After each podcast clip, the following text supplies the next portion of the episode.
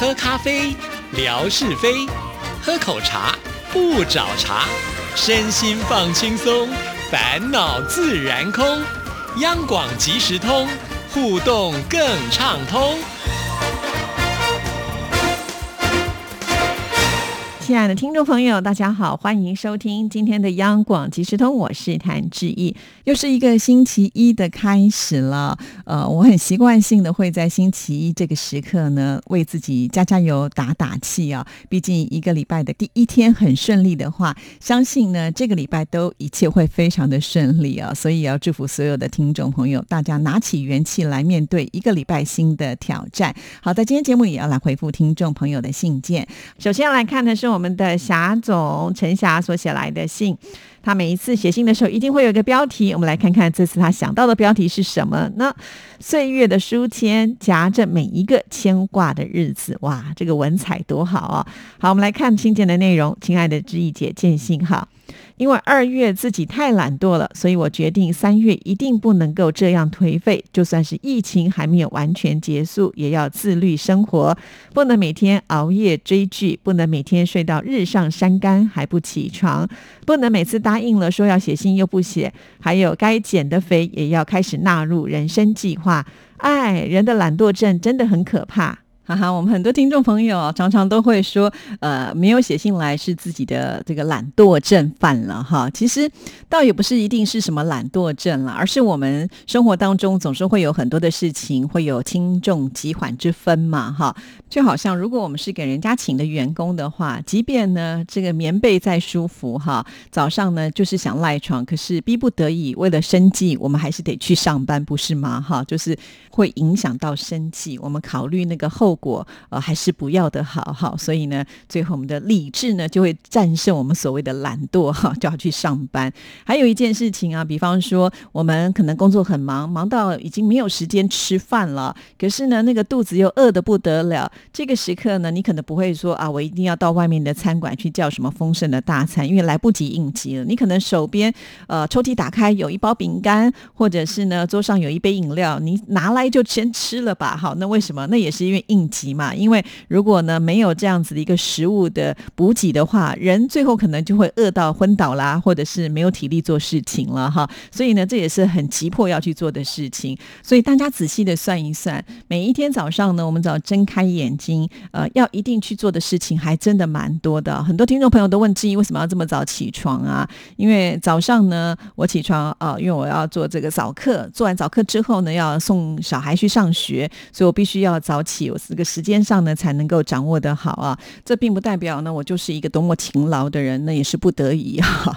如果小孩不上学，假日的话，我当然就可以睡晚一点点了哈。这就是我们刚才所提到，其实啊，我们的生活当中，因为有很多的责任，我们必须要去把它完成。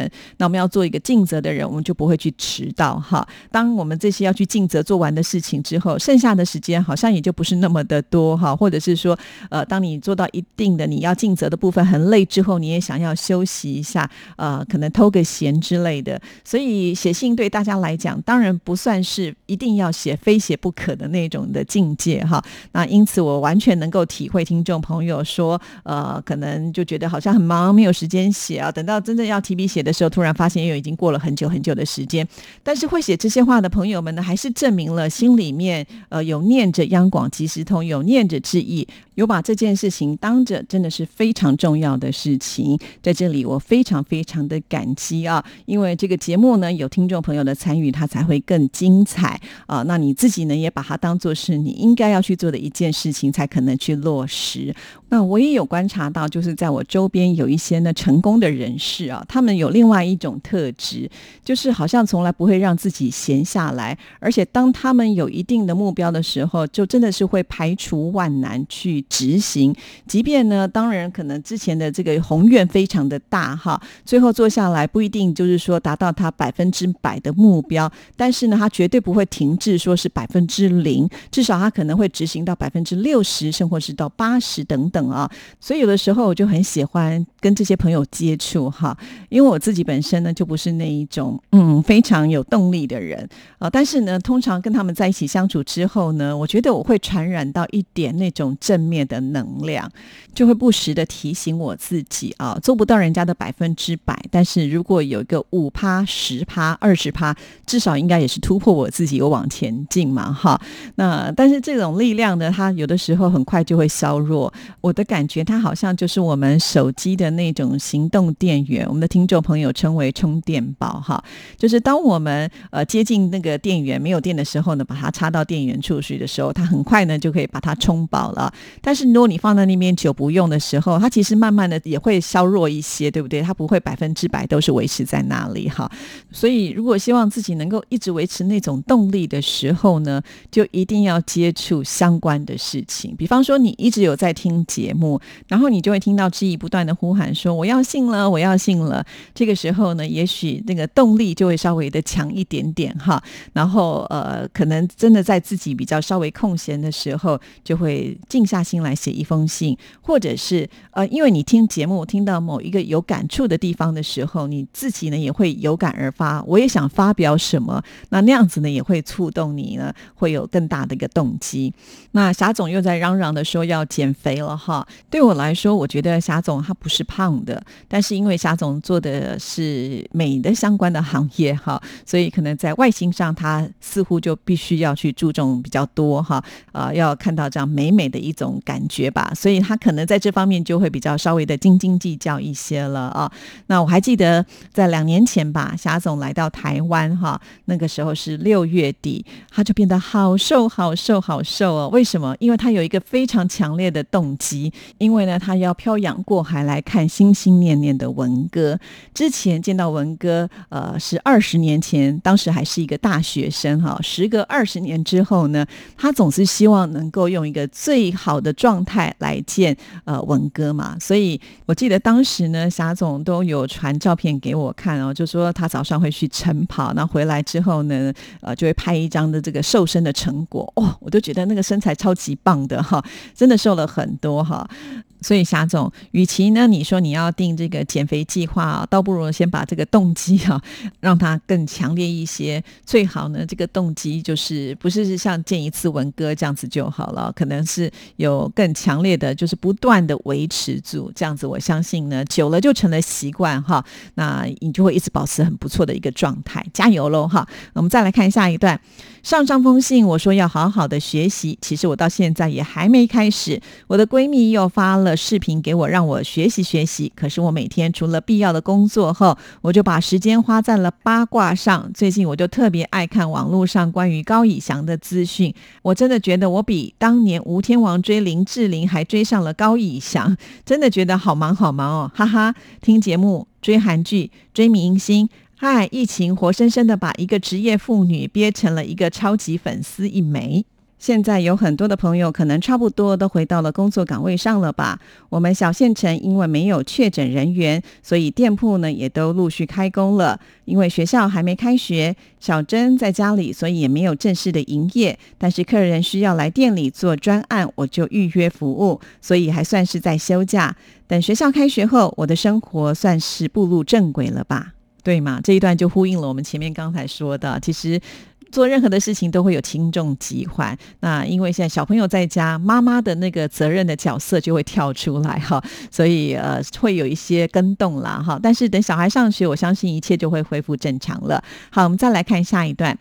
再次提笔，又过了一个礼拜，时间过得真的很快，一晃就是一个礼拜过去，不知不觉，今天已经来到三月十一号了。最近我开始减肥了。我每天坚持运动四十五分钟，一天是单车四十五分钟，一天是单车十五分钟，加上三十分钟的徒手减肥，真的好累哦。吃的上面我也开始吃少了，不吃零食。晚上八点以后呢，只喝白开水或牛奶。坚持有一个礼拜了吧？可是每天上秤一看就开始灰心了。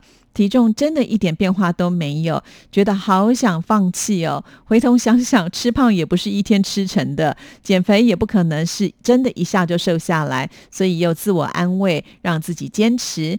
看着那些每天吃很多还不胖的人，真的很想打他们哦，哈哈。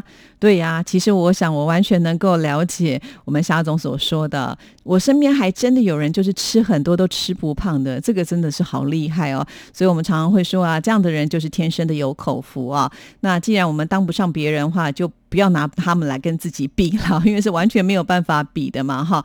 表示说我们这个吸收非常的好，只要吃一点点呢，就会长在我们自己的身上，哈，所以我们没有浪费食物。说到了这个减肥的成效，确实以前呢，我就会刻意的去跑步机上面跑步啊，然后这么单调无聊，要跑半个小时，啊，跑得气喘吁吁、大汗淋漓的啊，他只告诉你说，你现在呢可以消耗两百卡左右。天哪，两百卡大概就是一碗白饭，不能配菜哦，哈，超级没成就感的。刚开始也都是靠自己的想象呢去乱减肥哈，后来呢，我也有请过这个健身教练，健身教练其实告诉我说，不要去在意就是体重机上所呈现的体重的数字，而是应该要清楚你自己啊，在减重的过程当中，你是不是真的把你的脂肪给减掉，而是呢增加你的肌肉量哈。刚开始我都不太懂，后来有次就从我的一个朋友身上看到，我这个朋友呢，他很喜欢跳佛朗明歌舞。那有一段时间看到他之后，我就觉得哇，你怎么瘦这么多啊？他就跟我说没有啊，我体重都完全没有变化哎。后来我终于懂了，也就是说，当他在跳舞的时候呢，已经把他的肌肉练得更结实，而且线条都出来了，所以在视觉上来讲，他瘦了很多。可是呢，这个肌肉的比重呢，他算是体重当中比较重的哈，所以呢，从体重上来看，其实他并没有变少。不过呢，整体上看起来呢，那才是真正的具有精神跟美感的，而不是说只是把自己体重减下来，然后呢，没有什么肌肉，看起来就松松软软的，那也不行哈。我不知道霞总用的是哪一种秤哈，但是呢，像志毅自己就是去买了一种电子秤，它很敏锐的，就是它有很多的功能，除了很清楚告诉你小数点是多少之外，哈，再来就是它会告诉你呢，呃，你的这个肌肉比是多少，你的脂肪比是多少，甚至呢，它会告诉你的内脏脂肪比是多少。如果过高的话呢，其实就要告诉我们，可能在饮食上呢，你就必须更多的控制，还有你的运动的强度可能又要不一样了哈。所以这些都是会有息息相关的。所以霞总，你搞不好你现在的线条应该已经有出来了，只是那个体重的数字没有下降而已。那至少呢，可能就会把一些脂肪已经呃把它消耗掉了哈。那这样来讲也是好事情，所以你不要这么轻易的就气馁了。更何况呢，像我们现在当妈妈的人呢，最重要的是要练习自己的这个肌耐力哈，因为我们年纪越大的时候，骨质也会流失嘛，哈，一定要有这个肌肉层的保护，我们将来才能走更远的路哦，以后呢才能够到处去玩哈。所以霞总，我们一起加油，下次见到你的时候，一定是最美的霞总。好，我们再来看下一段。最近看到一位教授的一段话，觉得好有感触。他说：“人静时躺下来仔细想想，人活得真不容易。明知以后会死，还要努力的活着。人活的一辈子到底是为什么呢？复杂的社会，看不透的人心，放不下的牵挂，经历不完的酸甜苦辣，走不完的坎坷，越不过的无奈。”忘不了的昨天，忙不完的今天，想不到的明天，最后不知道会消失在哪一天。这就是人生。我觉得他讲的，我常常都有感触。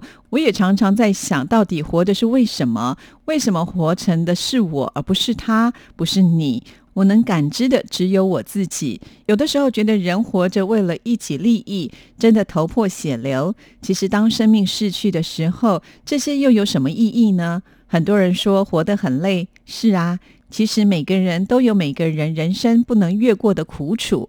可是既然上天给我们鲜活的生命，我们是不是还是要努力好好的活在当下呢？我们至少有忘不了的昨天，充满希望的明天，断不了的思念，夹杂着岁月的牵挂，所以我们是幸福的吧？想起以前沈婉姐说过的一句话：多愁善感，因为心中有爱。我们是否也因为有这份浓浓的牵挂，才能有伤春悲秋的为赋新词强说愁呢？哈哈，比较二哈的我还是有比较感性的一面，忧愁一下下，想想每天有志毅姐陪伴，有央广即时通的陪伴，心灵的鸡汤，让我们一起向着更美好的明天迈进吧。祝福志毅姐一切安好，快乐每一天，疫情期间平安是福，祝福大家。其实，当我第一次看到这封信这一段的时候，我就在想说：哈，霞总怎么会这么的灰色呢？那我应该要怎么安慰他？其实后来我发现，后面他自己就已经圆回来了，真的是好可爱哦。其实霞总。自己应该也是有信仰的人嘛，对不对？在佛家里面讲的是因果哦，还有就是轮回嘛，哈。所以每一个人来到这一世当中，其实都有他自己的一个任务啦，哈。只是我们自己知不知道，或者是说怎么样去执行自己的一个任务所在，哈。生老病死嘛，是人生必经之途，哈。虽然我们都知道最后总有一天要回去的，可是不能因为这样子就呃虚度了这段时间的日子嘛，哈。呃，很多的。呃，关卡都是一种试炼呢。每次呢突破了这个关卡之后，你再回头来看这一件事情，就会觉得很有意思哈。以前怎么都看不到，或看不清，或看不透，但终究呢还是会有这样子一个过程。现在回头来想想，都会觉得莞尔一笑哈。好啦，人生我相信每一位听众朋友都能够说出很多的大道理啊。毕竟人是有智慧，也是有思想的，所以最后的人生要怎么过，其实决定权还是在自己的手上了啊。好，非常的谢谢。谢霞总写来的这一封信件哈，接下来我们就把时间交给景斌先生，来听听今天的生活美学之万事万物的由来。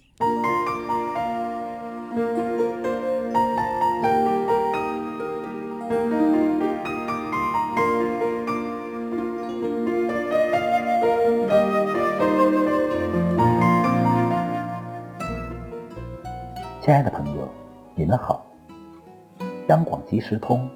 有你，有我，有爱，乐融融。刨根问底，探究万事的来龙去脉，追本溯源，了解万物背后的故事。欢迎收听《万事万物的由来》，我是您的朋友景斌。今天我们聊聊中国银币的由来。早在商周时期的青铜铭文中。就已出现了“金”这个字，比如某位大臣征战有功，王赐金五十。这个“金”并不是现在的黄金，而是青铜。青铜器在刚刚铸造好时就是金色的，那时黄金的开采量极小，只能用作少量青铜器上的镶嵌装饰。不能作为货币流通。黄金正式被称为币，是在战国时代，《管子》一书中写道：“以珠玉为上币，以黄金为中币，以刀布为下币。”就是说，玉器具有最高的价值，其次是黄金，最后是青铜布币。《史记》中记载。古者皮币，诸侯以聘享。金有三等，黄金为上，白金为中，赤金为下。白金就是以银为主的银、锡、铅的合金，纯度较低。我们的祖先很早就发现了金银具有货币职能中不易损毁这一特性，特别是黄金。根据文献记载，黄金在秦代先于银成为国家法定货币。先秦时期的黄金作为货币是需要称量的。那时的黄金大小不等，形态各异，没有统一的规格。秦始皇统一中国后，统一了黄金的换算单位亿，并在法令上明确规定，黄金为上币。铜钱及秦半两为下币，而银、锡、玉、龟甲、海贝等均作装饰收藏之用，不得再作为货币流通。这是货币史上一次划时代的革命，从此贝币、玉器都退出了货币流通领域。白银作为货币普遍流通是在东汉时期。文献中常有用银赏赐功臣的事例，这种情况一直持续到魏晋时期。连年征战与政局的不稳定，影响了黄金的开采，黄金的使用在此曾一度衰落。